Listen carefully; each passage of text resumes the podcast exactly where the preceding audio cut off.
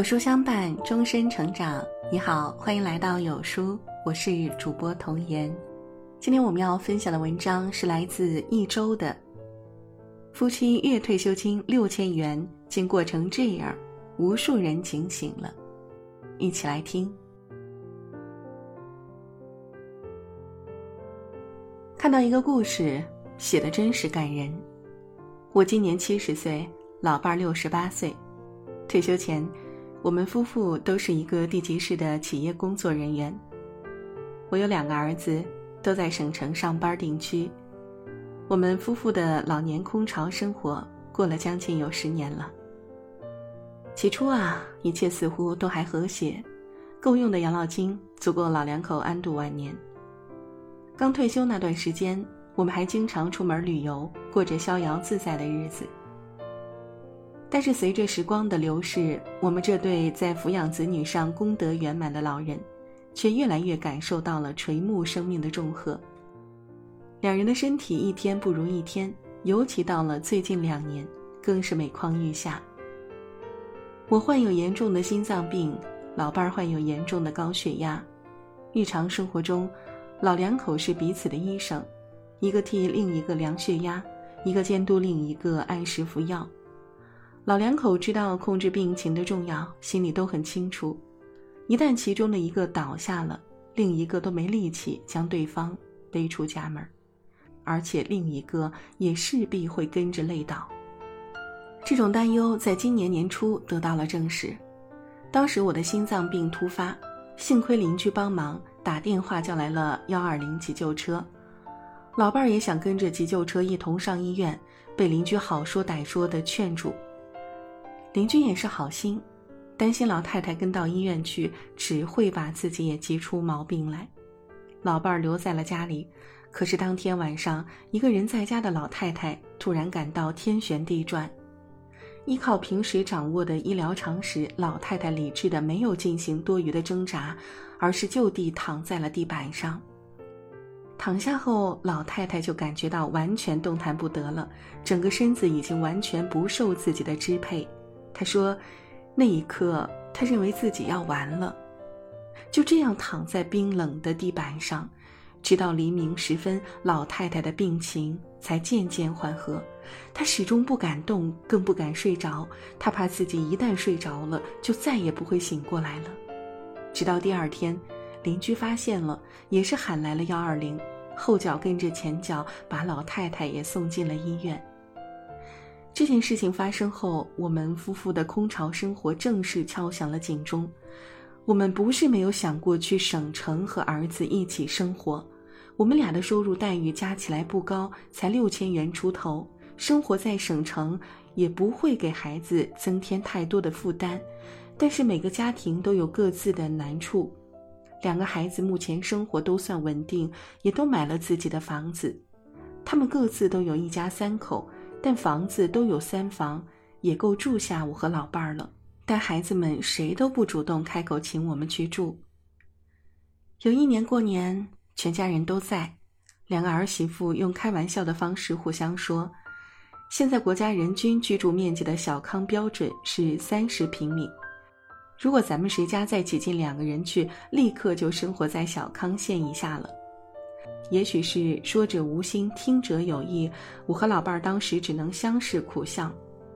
若是我和老伴儿在省城租房住，即便我们住在省城了，儿子就在身边，可日子一样是我们老两口自己过，还是空巢家庭。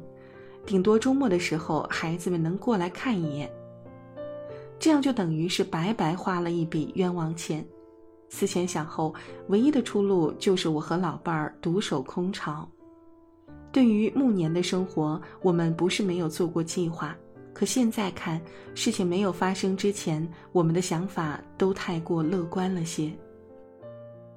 当年我们退休的时候，想着自己老了，绝不拖累孩子们，我们老两口和孩子之间的关系。自从他们考上大学那天起，就已经是功德圆满了，从此在彼此的义务上都不做强求。那时我们想，我们在自己的老年，依靠自己不薄的退休金，可以游山玩水，完全投身到大自然的怀抱中去，直到老的哪儿也去不了的时候，就找一个小保姆伺候我们。起初一切都按照我们的计划进行着。我和老伴儿退休后，年年去外地旅游，在丽江，我们还租了一间民房，连续三年都在那边过的夏天，自己买菜做饭，就像居家过日子一样。我们自得其乐，孩子们也很高兴，都说自己的父母真是潇洒。因为彼此无扰，我们老两口和孩子们的关系处理得非常融洽。但是人算不如天算，这样的日子没有过上十年。计划就完全被打乱了，我们没有料到自己的身体垮得会这么快，只能终止云游四方的日子了，提前进入请保姆的程序。可是真的开始请保姆时，我们才发现自己太幼稚了。在我们的思想里，花钱请人为自己服务就是一个简单的雇佣关系，只要付得起钱，一切就会水到渠成。谁能想到，如今请保姆难，居然已经是一个社会问题了。我们最先找了家政公司，伺候两个老人，对方给出的要价是每月三千元。这个数目虽然也在我们能够勉强承受的范围内，毕竟两口子工作这么多年，多少还有点积蓄，但还是让我们有些小小的惊讶。在心理上，我们认为价钱是高了些。老伴儿有些想不通，我还给他做了做思想工作。我说，既然是市场化了，这个定价一定就是市场自我调节出来的，是被供求关系所决定的。通过这个价格，我们就可以得出如今老人对保姆的需求有多大，供不应求，所以才导致出了这样的价格。你看，我原工作单位新招聘的员工，一个月的工资也就三千块钱。可是，一个不用受太多教育就能胜任的保姆岗位，也开出了和一个同等的薪酬标准，这个价格不能说没有一些扭曲，但这就是现实。我们处在这样的市场环境中，购买服务只能接受如此的定价。好不容易，老伴儿的思想工作做通了，第一个小保姆被请进了家门儿。但购买保姆服务的交易方式远远不像我们购买其他商品那么简单。购买其他商品基本上还有个公平原则、诚信原则在里面，但购买家庭养老服务，这里面的不确定因素就太多了。这个小保姆为我们提供的服务质量远远和我们的预期不相吻合。我们老两口也是自认有修养的人，但是的确难以容忍。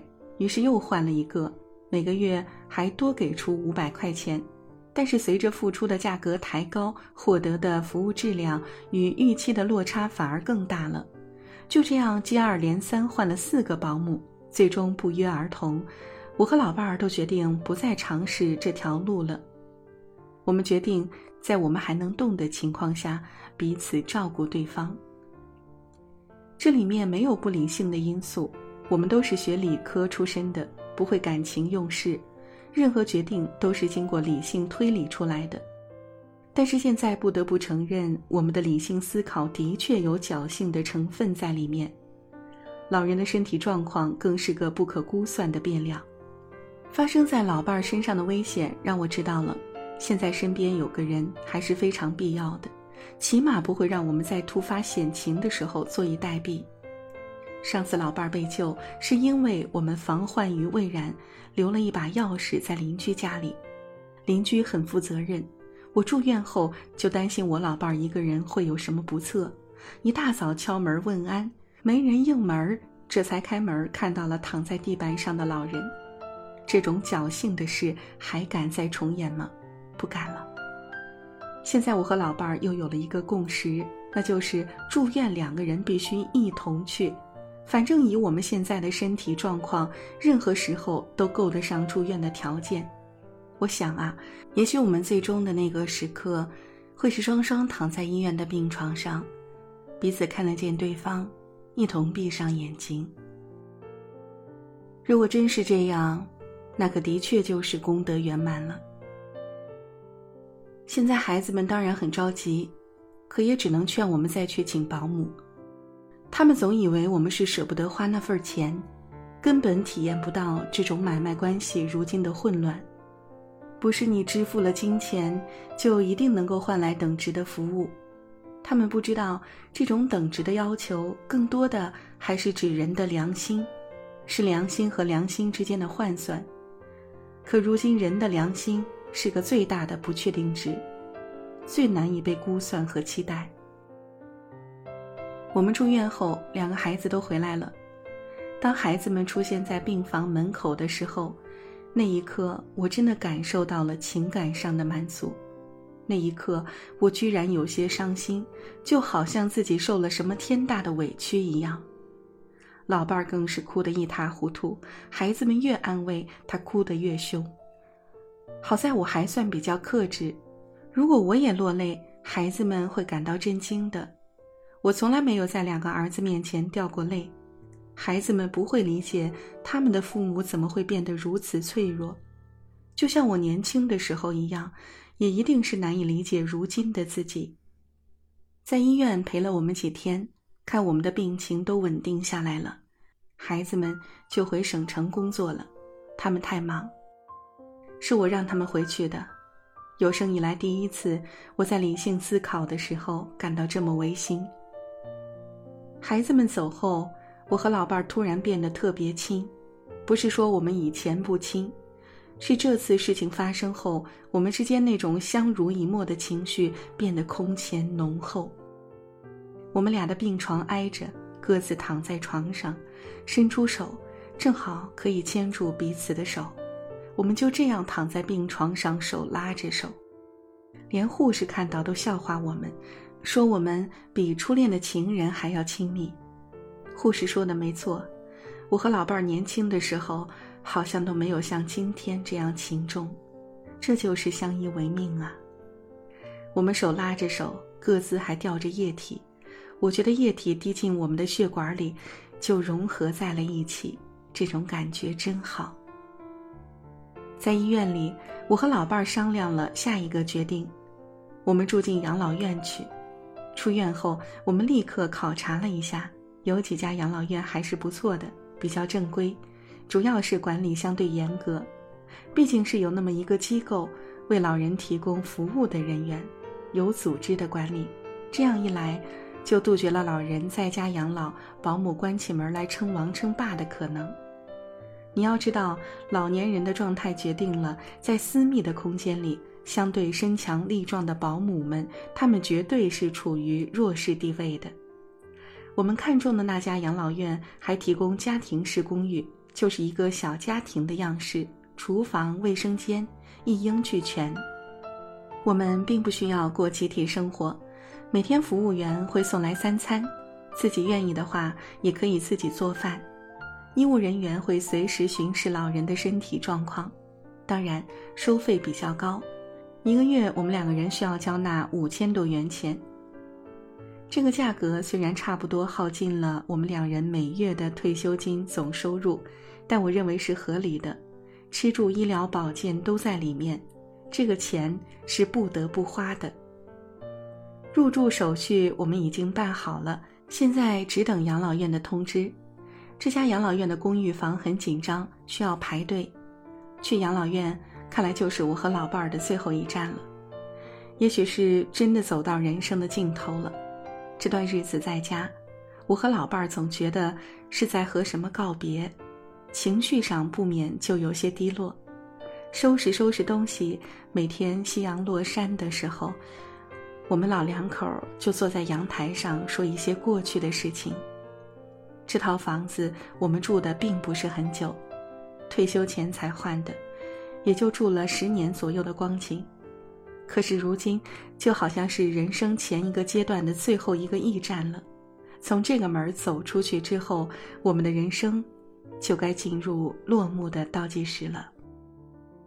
我们这一辈子传统观念不是很重，自认为我们的生命和孩子们的生命应当是各自独立的。可是如今看来，人之暮年，对于亲情的渴望却是不以人的意志为转移的。这是我们独有的民族性格，而现代性说到底是一个西方观念。所以，当我们国家迈向现代化的时候，独有的这种民族性格，就让我们付出的代价、承受的撕裂感格外沉重。老伴儿现在特别思念孩子们，我也一样。这些日子突然想起的，就总是两个儿子小时候的样子了。有时候还会有些错觉，好像看到他们就在这套房子里玩耍。实际上，我们搬进这套房子的时候，他们早已经在省城落户了。要离开家了，我和老伴儿想了想，需要从这个家带走的，好像并没有太多的东西，除了我们的养老金卡、身份证件，好像唯一值得我们带在身边的，就只有孩子们的照片了。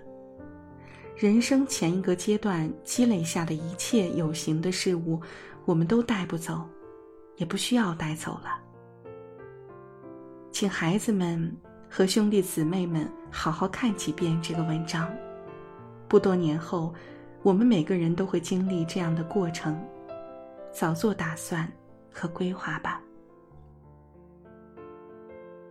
好了，今天的文章就跟大家分享到这里了。